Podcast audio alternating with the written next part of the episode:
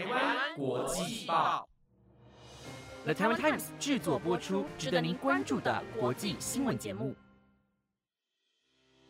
欢迎收听台湾国际报，我是云婷，带您关心今天一月十五日的国际新闻重点。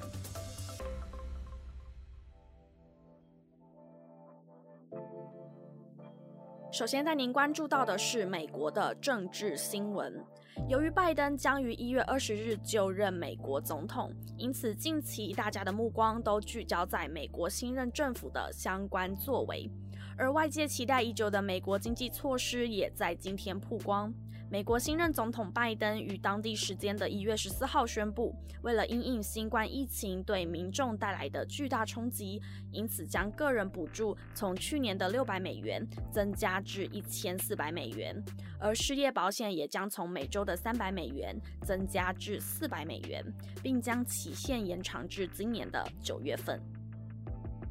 而为了避免一月六号发生的美国国会暴动事件再度重演，大批的美国国民兵部队为了防止美国总统当选人拜登的就职典礼出现动荡的场面，因此陆续的进驻华府。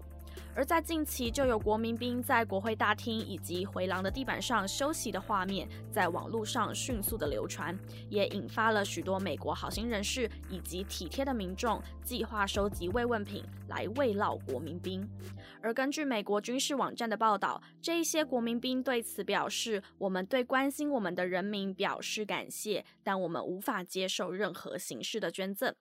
而美国国防部国民兵局局长霍坎斯日前表示，为了维护就职典礼的安全，已经批准出动1.5万的国民兵部队。目前，光是在华府就已经部署了6200名的国民兵，而自本周末开始，一直到就职典礼前，将会再出动超过5000人。预计在就职典礼的前后，华府的国民兵规模会达到两万人，这将会比美军在阿富汗以及伊拉克的驻军总数高上两倍。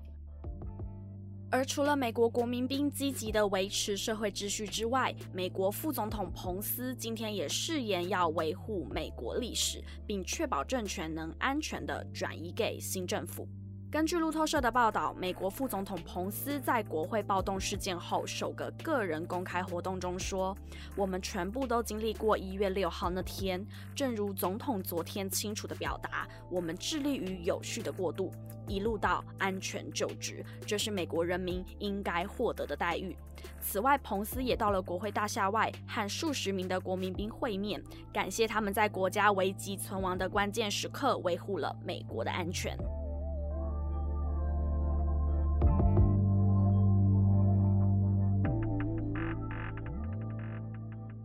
相信许多人对于美国新政府上任后会对台湾带来什么样的影响感到好奇。而在美国智库外交关系协会十四日公布的预防优先次序调查报告当中显示，二零二一年将美国与中国会为台湾问题爆发危机的危险程度从第二级风险上升至第一级。专家认为，中国对台湾的政治还有经济进行强力的施压，会导致中国与美国的关系陷入严重的危机，会对美国的利益造成严重的冲击。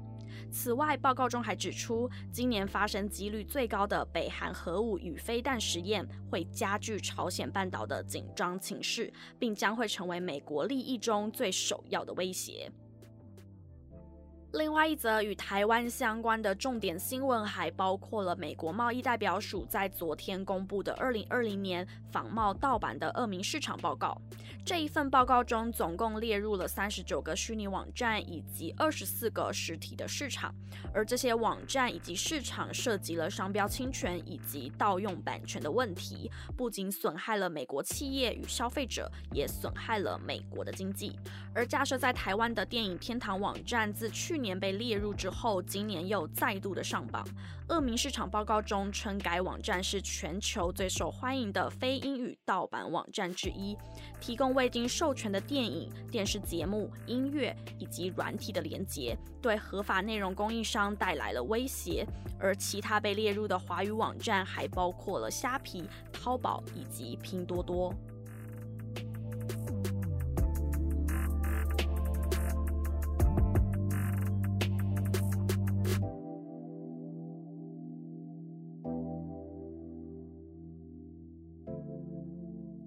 接下来带您关注全球疫情的相关新闻。世界卫生组织的专家小组在昨天终于抵达了中国武汉，要开始对新冠疫情的病毒进行溯源。而世界卫生组织在 Twitter 上表示，这一次入境中国的十五名专家，各自从自己的母国出发之前，都有接受多次新冠病毒抗体的检测，结果均呈现阴性。但在新加坡过境时所做的核酸检验当中，有两名专家的血清 IgM 抗体检测结果为阳性。因此将留在新加坡内接受复检，而其余的十三名专家则被中国要求要在武汉接受两周的隔离。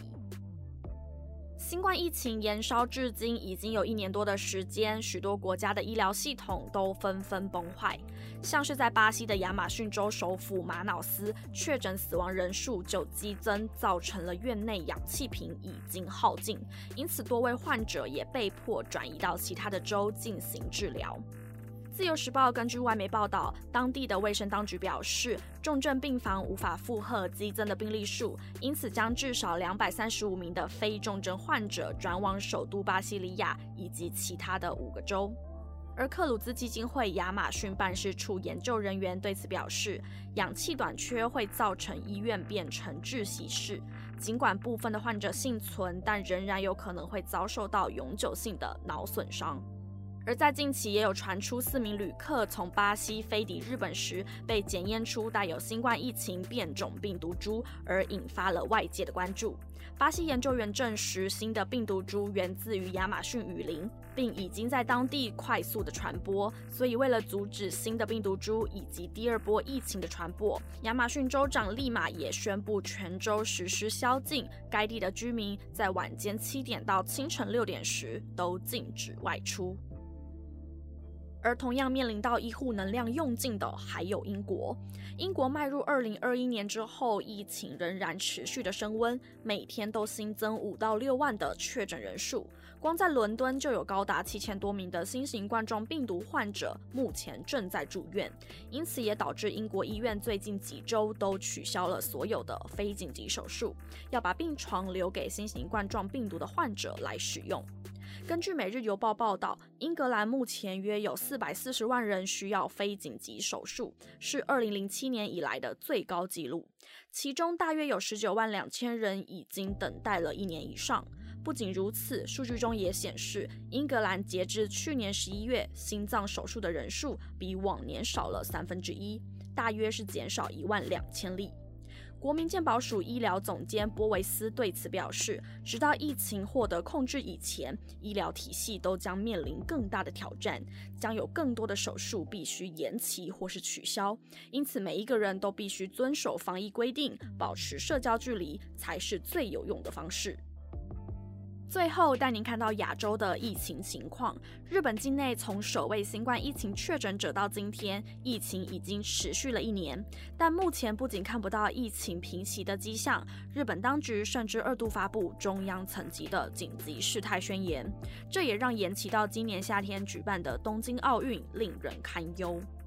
日本政府在一月已经二度发布紧急事态宣言，且针对的地区也从原本的四都县扩大到十一都府县。但截至昨天，境内包含了钻石公主号在内，就已经有三十一万一千三百五十三例确诊病例，其中包括了四千三百五十三例的死亡病例。且日本近期在境内陆续的检验出来自英国、南非、巴西的变种病毒，也让日本政府提高了防疫警戒，全面禁止外外国人士入境。